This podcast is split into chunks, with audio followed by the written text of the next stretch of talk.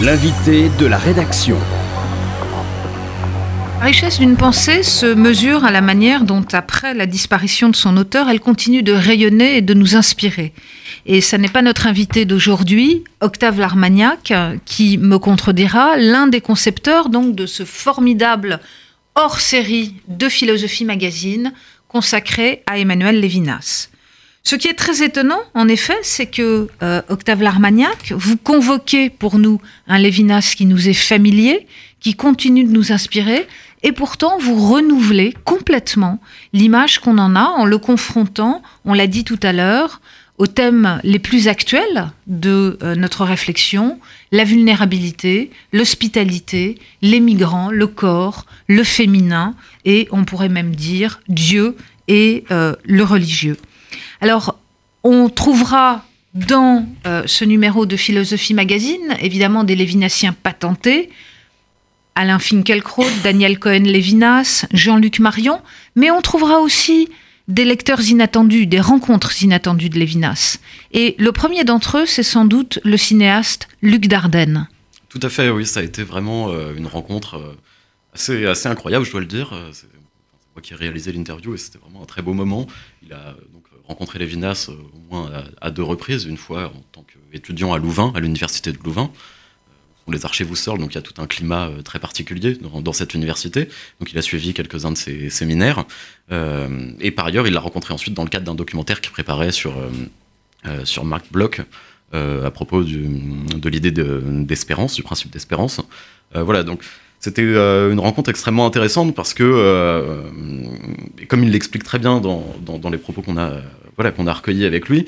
Chez Lévinas, il y a toute une ambiguïté autour de l'image euh, qu'il essaye justement d'exploiter. Lévinas a une certaine méfiance à l'égard de l'image parce qu'elle a tendance à, de l'image, de la vision, du voilà, parce qu'elle a tendance à enfermer, elle a tendance à, tendance à rigidifier, elle a tendance à oui à enfermer. Je pense que c'est vraiment le terme. Et donc tout son cinéma est un travail de désarçonnage, comme il le dit lui-même, en reprenant en reprenant le propos de Lévinas qui, dit explicitement que qu'autrui me désarçonne. Et donc euh, c'est un enjeu extrêmement important du cinéma qui mène avec, euh, avec son frère, c'est-à-dire comment, comment filmer un personnage pour ne pas pour ne pas, pour que le personnage ne devienne pas la caricature de lui-même et pour que, au contraire, euh, voilà, il soit, il s'échappe en permanence. Et leur style cinématographique retranscrit très bien avec cette manière de filmer qui, suit le personnage, mais qui, ne sait pas où il va aller, qui parfois entre en, en, collision quasiment avec le personnage, puisque le personnage s'arrête, la caméra n'est pas préparée volontairement.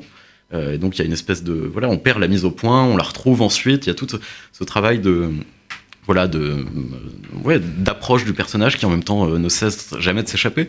C'est vraiment une voilà un très beau voilà.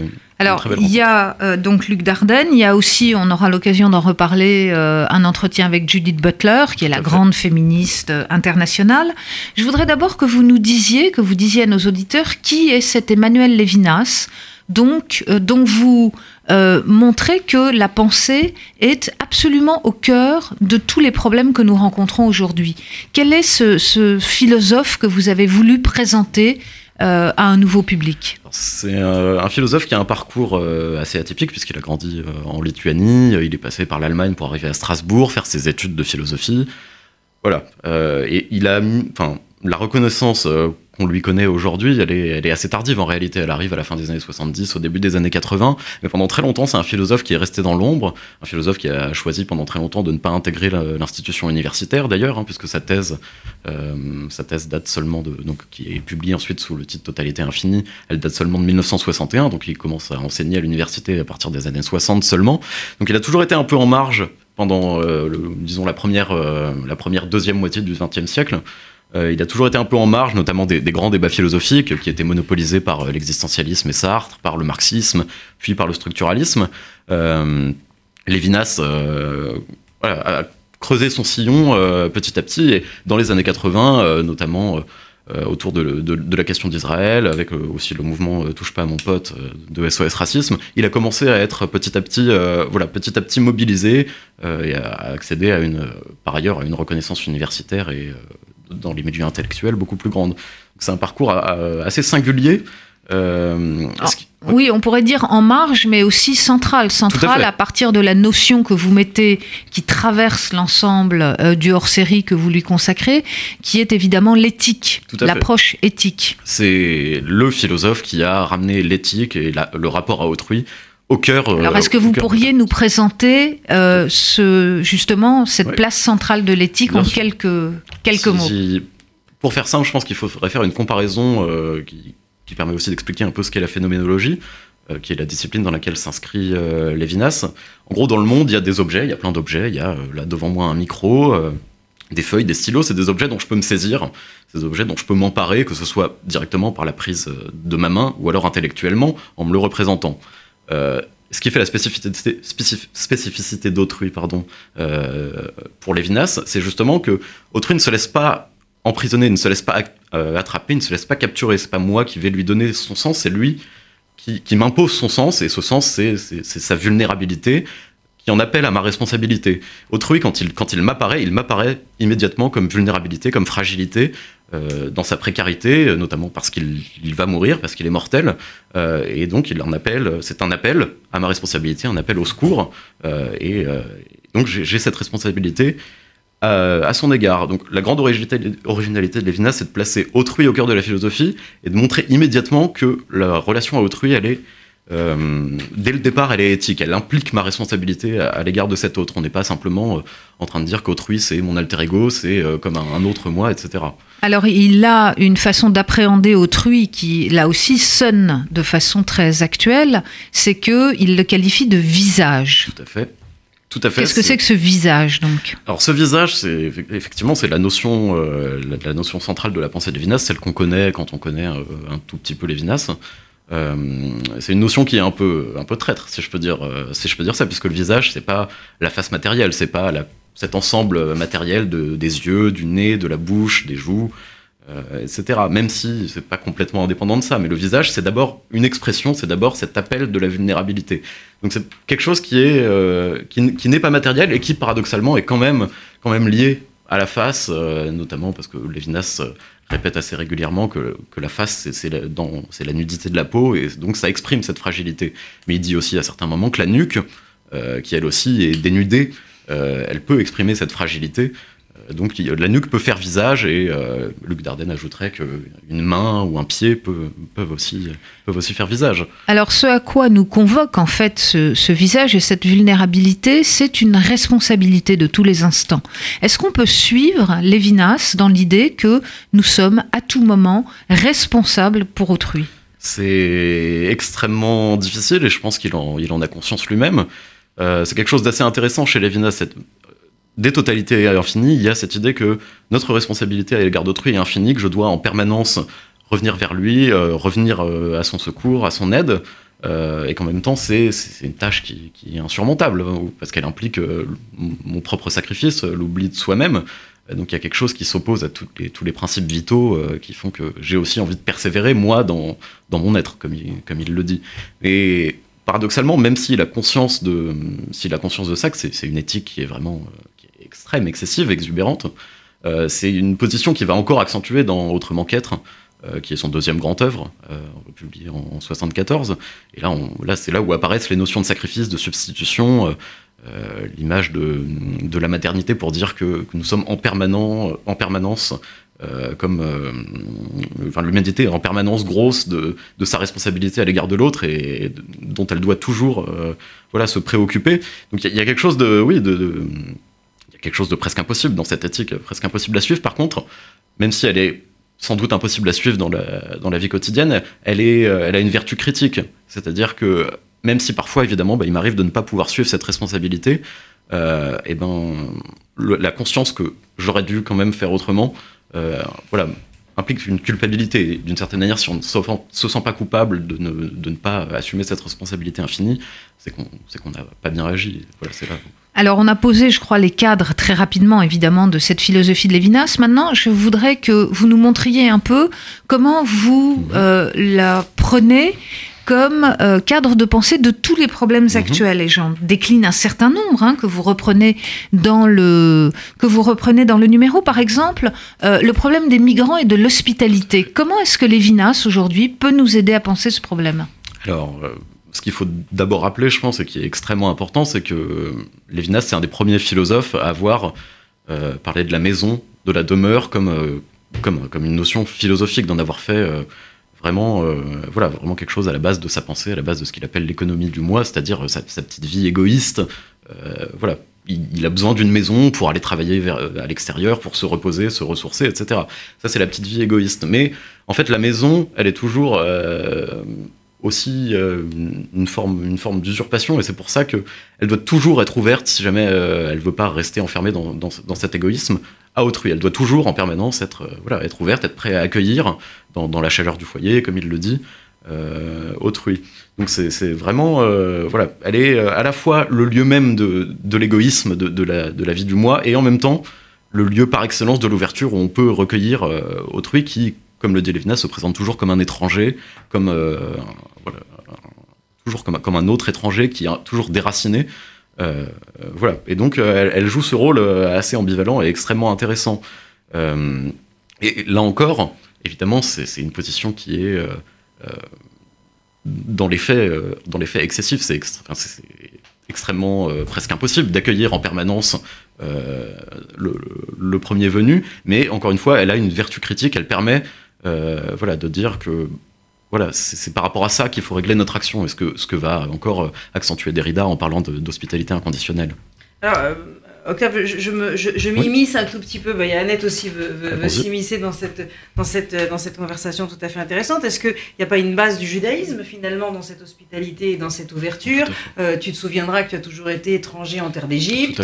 Euh, il y a la place du prophète Élie qui en permanence euh, reste vacante, mais dans l'attente de ce prophète qui pourrait s'installer justement dans- dans la demeure. Donc est-ce que à la base de cette philosophie qui est effectivement complexe et exubérante, comme vous l'avez euh, fort justement dit, est-ce qu'il n'y a pas quelque chose qui euh, vienne directement des racines juives de Lévinas qui sont ce qu'elles sont? Tout à fait, oui, il y a effectivement une très grande sensibilité à la, condition d'exilé, à la condition, de, la condition précaire de, l'existence juive qu'il a éprouvée. Alors d'abord pas par rapport à son judaïsme, mais quand, euh, la Lituanie a été envahie par, l'armée- allemande, euh, il a dû, enfin la famille Lévinas a dû s'exiler euh, d'abord en Ukraine, ensuite lui-même a évidemment fait tout un parcours à travers, euh, l'Europe jusqu'en France, Euh, et puis enfin, eh ben, il y, a cet épisode donc, de, la, de, de la Seconde Guerre mondiale où euh, il sent que le sol français s'effondre euh, et il se retrouve en captivité, c'est-à-dire privé, privé de lieu, privé de, privé de, voilà, privé de, privé de ça. Donc effectivement,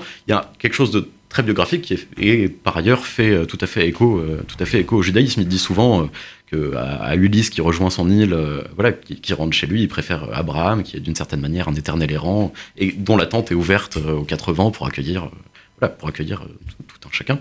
Et, et- et le- visage que vous avez évoqué tout à l'heure avec, euh, avec euh, Perrine Simon Naoum, euh, également est, quelque chose de, de très fort dans le judaïsme, puisque la représentation de ce visage est une représentation interdite. Et Tout que à fait. dans l'idée du visage, justement, de, euh, de Lévinas, il y a la face, comme vous le disiez, mais la face n'est pas la face. Mm. Tout à la face, c'est cette autre chose, c'est cet indicible, euh, finalement, qui euh, devient une perception philosophique. Et là encore, on est dans le cœur du judaïsme. Tout à fait, oui. D'ailleurs, c'est la notion de visage, c'est une notion qui, reprend de manière très claire à l'étoile de la rédemption de Rosenzweig. Enfin, c'est une notion qui est extrêmement présente chez Rosenzweig, euh, parfois pour parler de la face de Dieu, parfois aussi pour parler de, voilà, de, la face d'autrui. Donc oui, tout à fait, il y a tout un... la, euh, la pensée de Lévinas est totalement euh, imprégnée de judaïsme, même si, euh, voilà, il, le- il le répète, c'est pas un théologien, etc. Par contre, elle emprunte beaucoup, effectivement. Enfin, le, le visage de Lévinas, c'est le panime, euh, le panime de, de- de l'Ancien Testament. tout à fait. Oui, je voulais ajouter une petite note personnelle parce qu'il se trouve que j'ai fait ma philosophie, ma classe de philosophie avec Lévinas, qui était à l'époque enseignant à l'école normale israélite Tout à orientale fait. d'Auteuil, où il menait de front un enseignement classique de classe de philosophie parce qu'il avait très peur qu'on rate notre bac, et par ailleurs des leçons talmudiques euh, le reste du temps dans, dans le cadre de l'école. Mais je me souviens d'avoir déjà discuté de la question de Heidegger à cette époque parce qu'il nous avait quand même fait beaucoup de Heidegger euh, à haute dose. On était déjà conscient du passé nazi de Heidegger qui n'était pas un secret, mais bon. Et il disait quelque chose qui sonne très moderne aujourd'hui, parce que c'est un débat qu'on continue à avoir, qui était euh, il faut oublier l'homme pour ne voir que l'œuvre. Alors qu'aujourd'hui, on dit euh, une œuvre ne peut pas quand même euh, exister sans qu'on voit euh, l'homme derrière. Donc c'est un débat qui, qui, sonne encore. Et je voulais juste ajouter une petite anecdote plutôt drôle, si je peux dire, mais c'est pas si drôle que ça.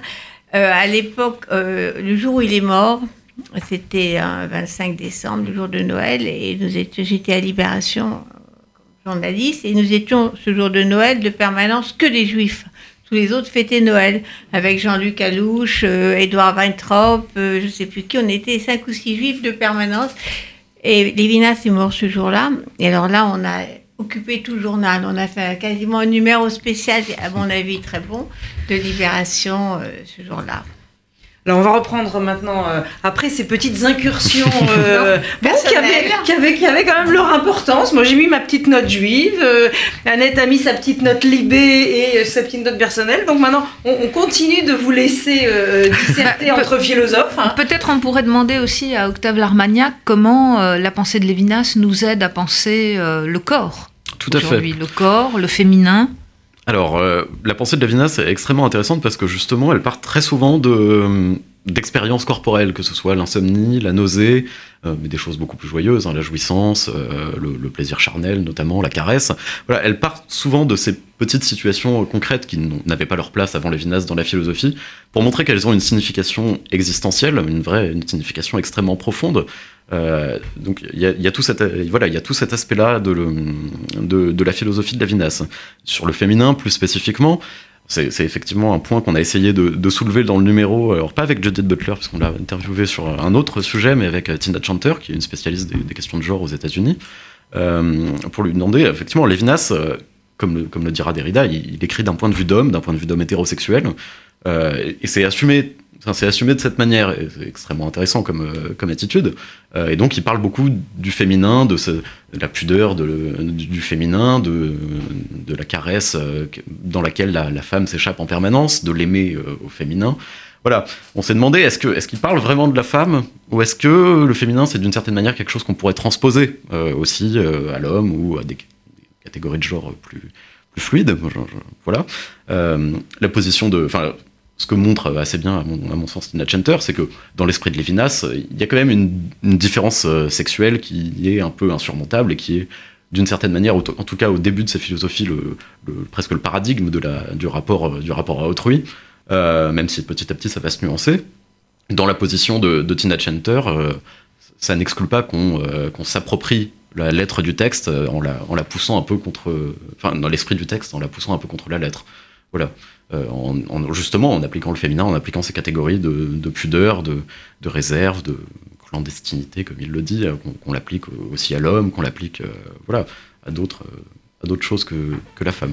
Alors, je voudrais finir peut-être ce, ce, cet entretien par euh, deux questions. D'abord, euh, Lévinas et la question juive et son rapport à Sartre, à sur lequel vous revenez en fin Tout de numéro.